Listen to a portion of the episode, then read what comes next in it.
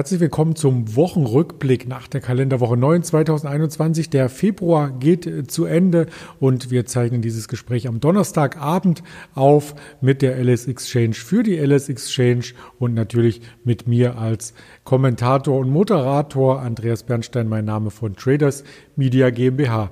Ja, wir kennen uns ja in diesem Format schon aus und dann wissen Sie als Zuschauer sicherlich, dass wir als erstes einen Blick auf die Gesamtmärkte werfen und die sehen gar nicht mehr so grün aus, wie sie sich noch Anfang der Woche ähm, darstellten. Also die Indizes vor allem sind abgerutscht. Gerade der stärkste Verlierer ist der Nasdaq mit einem Wochenminus von über fünf Prozent. Auch die asiatischen Märkte sind stark unter Druck. Der DAX hat sich noch halbwegs gehalten, momentan an der Schwelle zu plus minus minus null auf Wochensicht und die Gewinner sind aktuell der IBEX und der ATX, also quasi der spanische und der österreichische Index. Auf der rechten Seite sieht man, dass die Rohstoffe durchaus wieder in den Fokus der Anleger rücken, aber nicht die Industrierohstoffe, also nicht Öl und so weiter, sondern vielmehr Kaffee. Und bei Kaffee, da fällt mir natürlich der Henry ein, der immer sehr relaxed ist und den möchte ich auch erstmal begrüßen. Hallo Henry. Ja, grüß dich. Ja, so spät wie wir aufnehmen, da habe ich mit Kaffee heute nichts mehr im Mut. Du kannst dann immer nicht schlafen nach so einem Espresso oder warum? Ja, es ist einfach so. Ich bin kein Italiener, ich bin Deutscher. Ich trinke einen Espresso und bin die ganze Nacht wach und denke über die Preise von Kaffee, Sojaöl, magerem Schwein nach und so. Wie wir sehen, sie ziehen an. Also, wir haben heute als Thema auch beiläufig natürlich die Inflation drin und hier sieht man schon erst Indizien dafür, dass wirklich die Inflation in den Produktionsketten, in den Lieferketten am Anfang schon wirklich merklich anzieht. Und ähm, ja, bei Kaffee ist dafür noch maßgeblich auch noch die brasilianische Währung mit daran beteiligt. Das ist so ein bisschen eine Verkettung, das ist ein Sonderfall. Aber man sieht halt hier, dass nicht nur die Industriemetalle, die in den letzten Wochen und Monaten wirklich sehr gut performt haben, eher in den letzten Wochen, also in den letzten Monaten gerade stark anziehen, sondern auch die Soft Commodities, wie man sagt, die äh, Grundbausteine unseres äh, Lebensmittelunterhalts. Ja, das macht jeder anders, um sich abends noch munter zu halten. Ich lese zum Beispiel immer noch eine Ausgabe vom Traders Magazin und das können Sie als Zuschauer sich auch mal einen Monat gratis und zwar digital bestellen mit dem Link, der unter diesem Video hier noch gepostet ist. Unter diesem Video heißt bei YouTube, bei Twitter, bei Facebook, bei Instagram oder in der Hörversion. Da muss man sich natürlich auf dem Handy anschauen und kann aber unsere Worte hören und diesen folgen. Ja, die erste, das erste Thema soll die GameStop-Welle sein? Rückkehr der GameStop-Welle, das ist das große Fragezeichen, was ich im Kopf hatte, als ich die Kurse gestern Abend nach 21 Uhr gesehen habe. Und heute geht das Ganze etwas weiter. Was ist denn hier der Hintergrund? Du hast ein schönes Beispiel genommen, das Bild mit der brechenden Welle. Also GameStop, wir haben es in den Hochs gesehen, wir waren bei fast 500 Euro und dann hat sich es erstmal ein bisschen neutralisiert, diese ganze Bewegung hat dann Fahrt verloren. Wir sind auf, ich glaube, im Tief waren wir bei 35 Euro, haben wir uns eingependelt und jetzt seit gestern geht es wieder rapide nach oben. Da wird bei den, in den gängigen Medien wird hier von einem äh, großen Käufer von kurzlaufenden bis morgen, also wenn ihr die Sendung seht, dann laufen sie bald aus, äh, bis morgen datierten Optionsscheinen mit einem hohen Gamma äh, geredet und das sorgt natürlich hier für ordentlich massiven Kaufdruck. Es ist spannend. Also es wird sich zeigen, wie lange es dann durchhält, ob es eine, eine neue Form des Short Squeeze wird, nochmal neuer Anlauf oder ob es so ein klassischer Dead Cat Bounce, die Katze äh, ein Dead Cat Bounce wird, die Katze, die auf den Boden prallt, noch einmal versucht hochzuspringen, es nicht mehr schafft wie beim ersten Mal und dann einfach tot liegen bleibt. Also es ist spannend. Betrifft das denn jetzt nur die GameStop oder sind da auch andere Werte in dem Umfeld betroffen? Ah, diese ganze Fraktion der Meme-Aktien zieht gerade an, aber GameStop vorne weg. Und wir sehen wirklich hier auch unheimlich große Umsätze wieder bei uns an der LXX oder börslich und generell in Deutschland und weltweit. Also hier ist wirklich nochmal viel Volumen drin.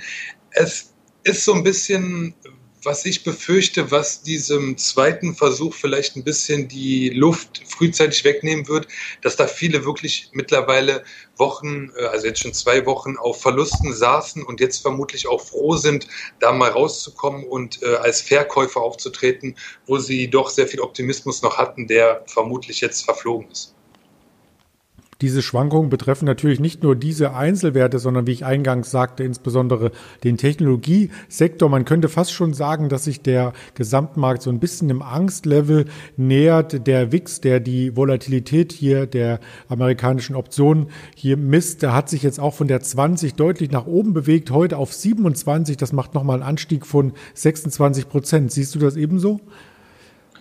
Ja, der WIX ist so ein bisschen wie der Bund Future. Man sollte ihn eigentlich nie short sein und ähm, also beziehungsweise die, die, Volatilität nicht short sein, den, den WIX halt nicht long sein, weil die Bewegungen sind unheimlich schnell und unheimlich rapide, aber langfristig geht der Trend eigentlich dahin, dass wir weniger Volatilität haben, weil mit steigenden Märkten ähm, verliert der Indexstand vom WIX und mit fallenden Märkten steigt er halt. Und äh, ja, man sieht es ja hier ganz einfach im Chart. Er steigt aktuell. Das kommt daher, dass wirklich flächendeckend im Markt aktuell ähm, die Verkäufe überwiegen und damit auch die doch recht äh, zügigen Bewegungen nach unten die Oberhand gewonnen haben. Das hat ja mehrere Gründe. Also zum einen hat man gelesen, dass der Markt in eine Überhitzung hineinlaufen könnte. Also wir hatten ja den Nasdaq fast auf dem DAX-Level vom Kursstand her und den Dow Jones gestern bei 32.000. Also da ist so ein bisschen auch äh, die Angst davor, dass es sich wiederholt, was letztes Jahr geschehen ist. Oder einfach nur, ähm, dass jemand den Stecker zieht und dann alle zur selben Zeit aus dem Markt raus wollen, oder? Das wäre ja jetzt an sich nichts Neues, dass es mal passiert. Also das, das gehört halt zur Börse dazu. Ich glaube, dass die Situation aktuell nicht mit der vergleichbar ist zum letzten Jahr, weil letztes Jahr war wirklich Corona da. Man kann sagen, so eine Pandemie, die war noch nie in der Form so flächendeckend schlecht für die Wirtschaft wie aktuell in dieser verzahmten Welt, wo Lieferketten wirklich da aus den Fugen geraten sind.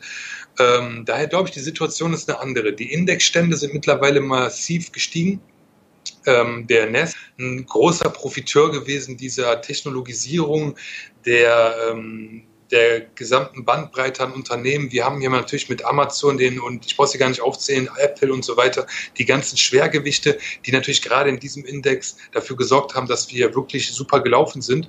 Und wenn man jetzt sieht, dass auf Wochensicht so ein Index fünf Prozent verliert, dann heißt das in einzelnen Aktien wirklich schon, dass es teilweise wehtut, weil wir haben da die Schwergewichte, die halt nicht so viel verlieren, die halten den Index noch ein Stück weit oben, aber wir haben Einzeltitel, die da wirklich mit zweistelligen Minus ähm, aus der Woche gehen und ja, da werden Anleger vermutlich ausgestoppt oder Leute nehmen auch mal bewusst ihre Gewinne mit, weil wir einfach jetzt nicht mehr All-Time-High nach All-Time-High gemacht haben.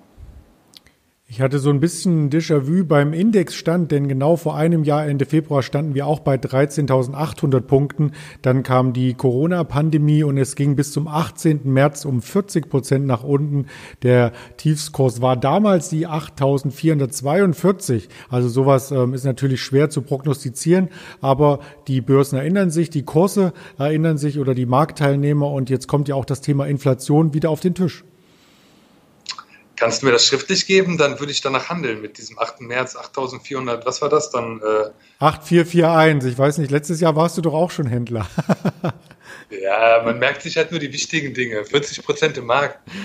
Nein, aber jetzt mal realistisch. Also ja, die Inflationssorgen, die werden ja auch wirklich in allen Medien jetzt besprochen. Ich roll das Thema jetzt nicht mit dir komplett aus, aber man sollte zumindest mal einen Blick drauf haben, weil ähm, es ist halt so, dass unheimlich viel Geld in den Markt geflossen ist. Aktuell gab es, oder in den letzten Jahren gab es da Vermögenswerte, wo das Geld reindrücken konnte, wo wir schon gesehen haben, die sind wirklich stark gestiegen. Aber jetzt sehen wir halt, dass noch mal mehr Geld in den Markt kommt. 1,6 Billionen US-Dollar allein in Amerika, von Europa gar nicht zu reden. Asiaten machen das Gleiche.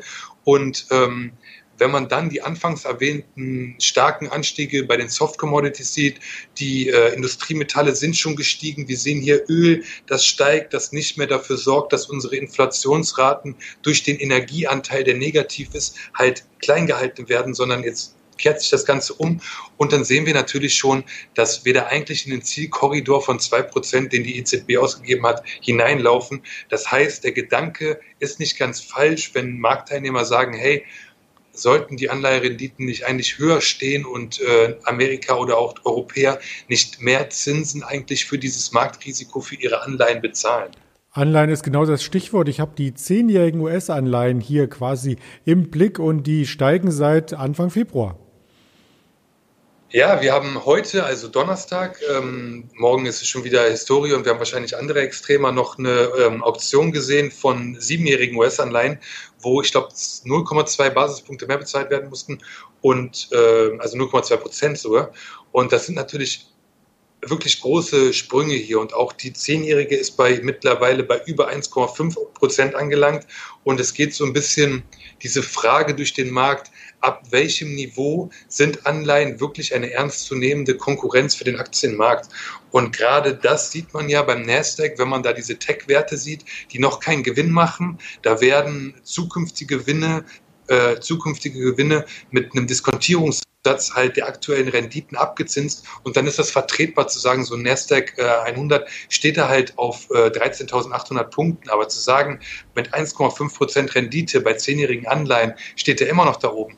Das funktioniert halt in dieser Welt aktuell noch nicht. Ob dann nicht diese normale Realität da reinkommt, dass man sagt, hey, wir gewöhnen uns an doch höhere Anleiherenditen und dennoch kann so ein Technologiesektor weiter steigen und man rotiert nicht nur in Value-Aktien oder ähnliches. Das wird sich zeigen. Also es ist aktuell wirklich spannend.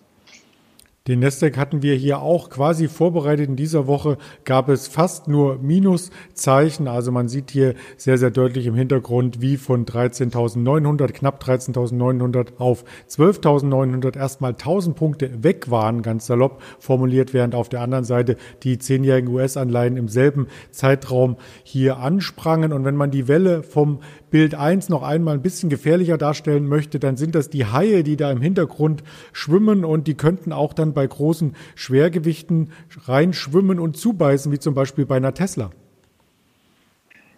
Ja, ähm, Tesla ist natürlich das par excellence Beispiel für ein Unternehmen, das de facto kaum oder keine Gewinne erzielt, außer mit bilanztechnischen Spielereien da verschiebt und ähnliches. Also wenn man sich das genau anguckt, dann ist das wirklich ein gutes Beispiel, denn man macht kaum Gewinne oder keine Gewinne. Ähm, man ist sehr stark davon abhängig, was passiert in diesem Markt der äh, E-Autos, wie viel Förderung gibt es da, wie viel sind Menschen bereit dafür zu zahlen, ist das notwendig, hat man das Geld überhaupt sowas umzusetzen? Und ähm, die, das Unternehmen ist halt, die Aktie von dem Unternehmen ist halt bombastisch, bombastisch gelaufen. Man hat einen Split gemacht und ist dennoch fast wieder auf dem Niveau vom Formsplit. Also ja, und jetzt zu sehen, dass so eine Aktie dann auch mal abgibt, das lässt halt dem Letzten bewusst werden, wir sind am Anfang oder sind gerade in einem Korrekturmodus. Ja, die Tesla-Aktie ist immer noch sehr, sehr stark, wenn man sich die aktuellen äh, Zahlen anschaut. Auf sechs Monate plus 71 Prozent, auf drei Jahre plus 930 Prozent, also seit Jahresanfang dann kein Gewinn mehr. Aber langfristig ist das Ding auf alle Fälle ähm, ein sehr, sehr guter Performer gewesen. Aber es gibt hier auch ein paar Probleme, die durchaus hausgemacht sind. Die kommen aus der Chip-Ecke. Das ist korrekt. Ähm, Tesla und generell alle Autobauer haben ja gesehen, was mit Corona passiert ist. Also dass wirklich weniger Autonachfrage da war. Man hat die Produktionsstraßen ähm, ein bisschen verlangsamt, sage ich mal. Man hat die ganzen Produktionsketten gesagt, wir brauchen weniger und wir brauchen noch weniger Chips. Und was haben natürlich Chiphersteller gemacht? Sie haben das Gleiche getan. Jetzt springen die Nachfrage wieder an. Perspektivisch sieht man hier, okay, die Käufer kommen zurück. Wir brauchen wieder schnellere Produktionsketten. Und wer hängt hinterher? Natürlich die Branche, die als letztes reagiert hat, die Chipbranche, die jetzt erstmal wieder hochfahren muss. Das heißt, Tesla ist doppelt gebeutelt, ist wirklich gut gelaufen, ist ein Unternehmen, das nicht oder keinen Gewinn macht und hat jetzt noch ein Produktionsproblem, um seine wirklich exorbitant hohen Wachstumsraten einzuhalten. Dementsprechend sehe ich hier schon ein paar graue Wolken am Horizont, die vielleicht zum Umdenken bei den Anlegern kurzfristig führen werden. Es gab ja immer wieder Investoren oder auch ähm, Manager, Managerinnen, die an Tesla geglaubt haben und die schon frühzeitig gesagt haben, ähm, dass das ein Unternehmen wird, was über eine Billion wert sein wird. Und eine davon möchten wir heute vorstellen. Und das ist Cathy Wood. Ähm, ich persönlich kannte sie noch nicht, also persönlich sowieso nicht, aber ich hatte auch noch nicht viel von ihr gelesen. Vielleicht kannst du dazu ein, zwei Worte verlieren.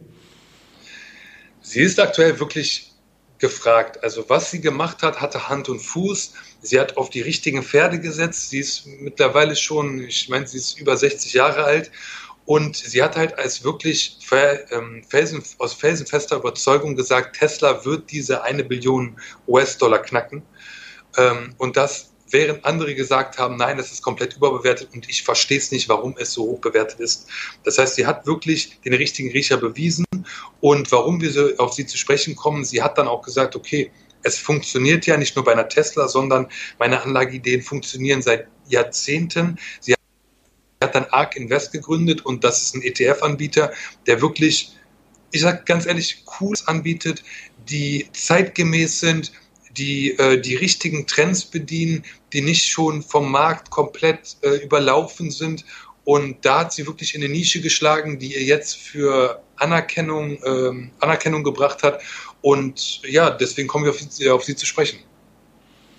Wirklich beeindruckend, was sie äh, hier für Strategien vorstellt. Also die Seite hatte ich mir vorhin auch das erste Mal angeschaut. Äh, da kann man, denke ich mal, auch ein bisschen Stoff hernehmen für eine der nächsten Sendungen, zum Beispiel Space Exploration. Das hatten wir ja noch gar nicht beleuchtet es könntest du hell sehen. Da haben wir wirklich noch nicht drüber gesprochen. Ich habe mit dem Kai eben geredet.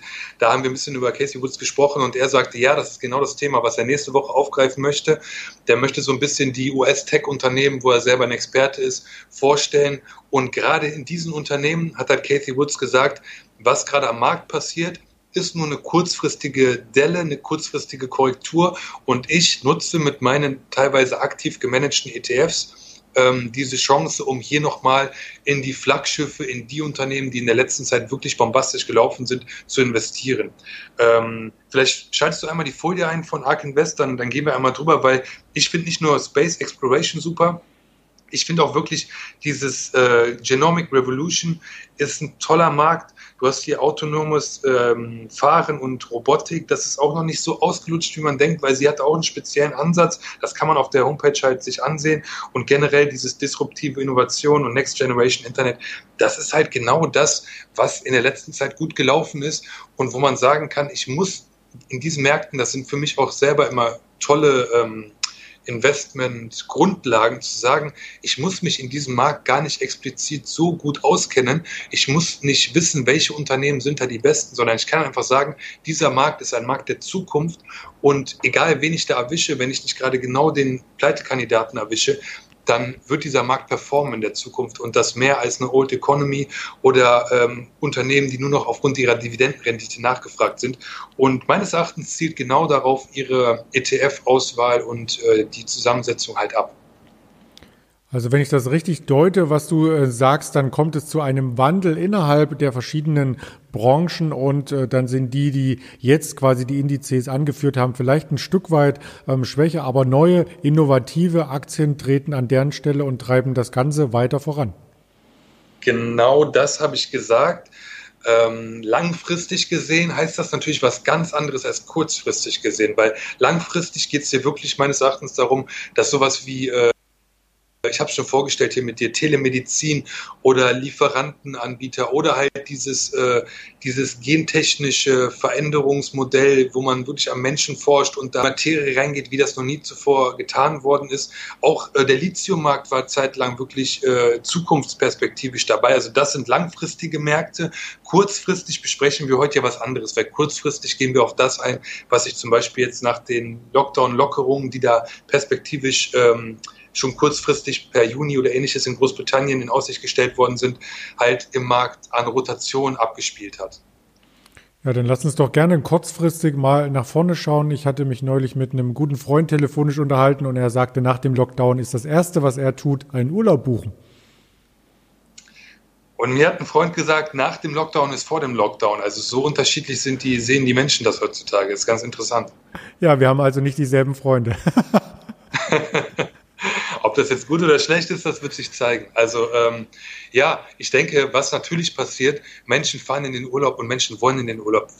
Man ist es doch wirklich leid, zu Hause zu sitzen, zu sagen, ich kann mit meinem Camper, den ich mir miete, mal an der Nord- oder Ostsee entlang und selbst das funktioniert ja aktuell nicht. Das heißt, sobald klar ist, mit einem Impfstoff, mit einem Pass oder generell mit einfach eintretenden Lockerungen kann man wieder in den Urlaub wir sind vermutlich alle mit dem Angesparten, was man über die letzten Monate vielleicht ein bisschen beiseite legen konnte, weil man ja nichts kaufen konnte oder keine großartigen Aktivitäten tun konnte, dabei schon über den nächsten Urlaub nachzudenken. Und das hilft natürlich denjenigen Unternehmen, die in der Urlaubsplanung uns helfen, die uns unterstützen, die den Urlaub letzten Endes auch ermöglichen. Und da hast du uns natürlich eines der Flaggschiffe aus Deutschland mitgebracht.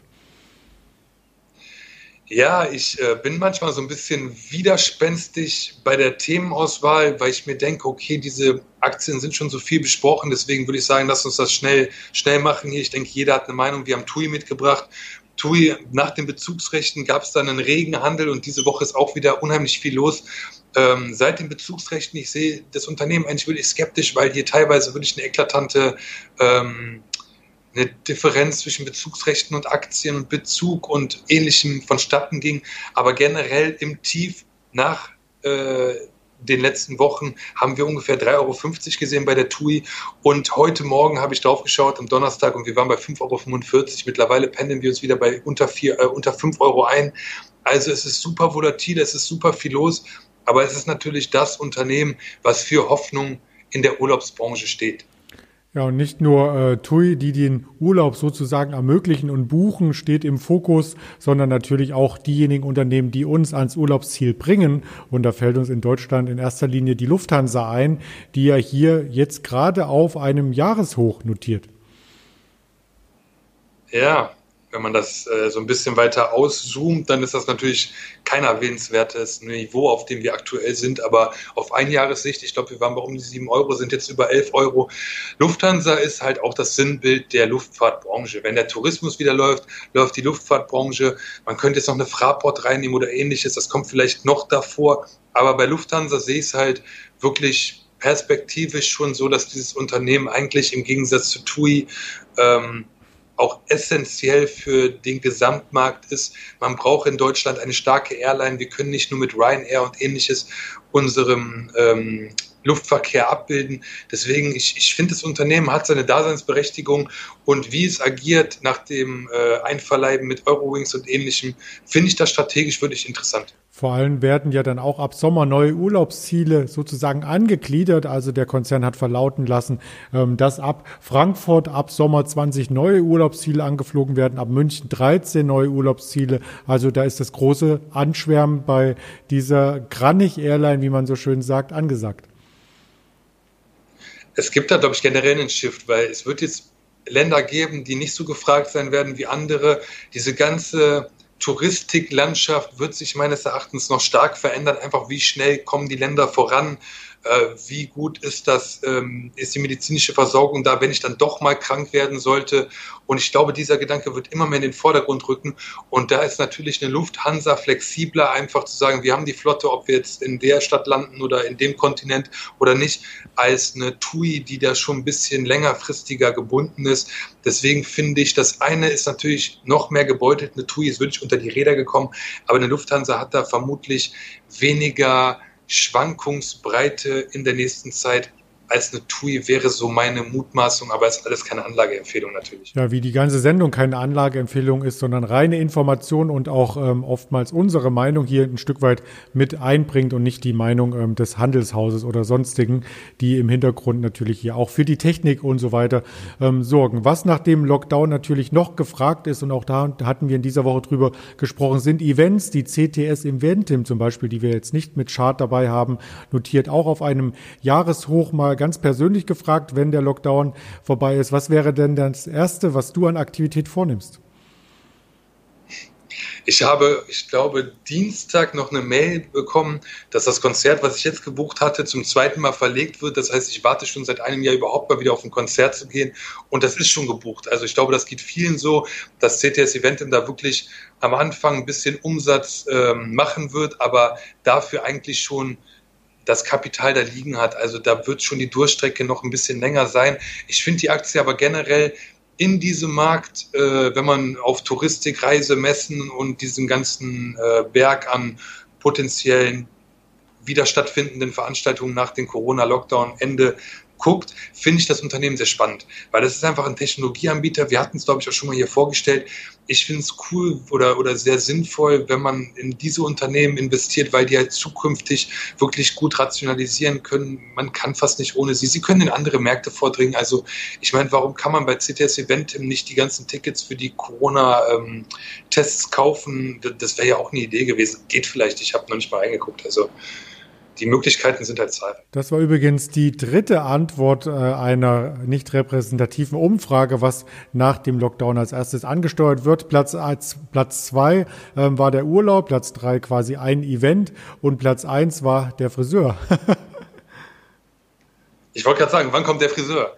Ja, das ist halt wichtig. Ja, das stimmt. Das sind die Alltagsprobleme, die uns alle natürlich betreffen, ob Händler, Nicht-Händler, ob Börsianer, Nicht-Börsianer. Ähm, haben wir denn insgesamt bei der Wochenrückschau und unseren ganzen Gedanken denn noch etwas vergessen? Ich glaube, wir haben halt diese Woche eine Art, ähm, es ist kein Lückenfüller, sowas gibt es immer an der Börse. Also wir haben hier jede Woche passiert was an der Börse, worüber wir reden können, spannende Aktien, spannende Themen, Sondersituationen. Wir hatten GameStop, Cannabis, Goldminen, vom Kai das Asien-Special. Ich bin auf die Kryptowährung letzte Woche eingegangen und ähm, ich glaube, diese Woche ist einfach, es war ein bisschen makromäßig dabei. Ich versuche das immer zu vermeiden. Man kann es nicht ganz vermeiden. Man muss sich auch damit beschäftigen. Deswegen das eigentliche Hauptthema war ja Inflation, Anleihen, Rotation, Sektorrotation von äh, Tech in Value rein in die Touristikbranchen. Das ist halt das, was halt gerade passiert.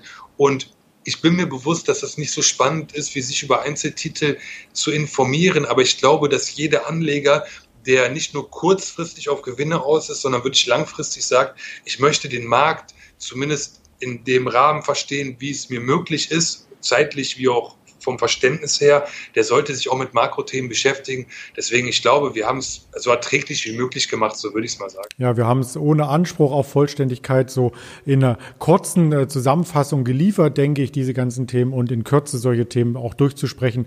Das hat auch was für sich. Also ich fand es wieder sehr, sehr spannend und äh, bedanke mich bei dir für die gute Unterhaltung, muss man schon sagen.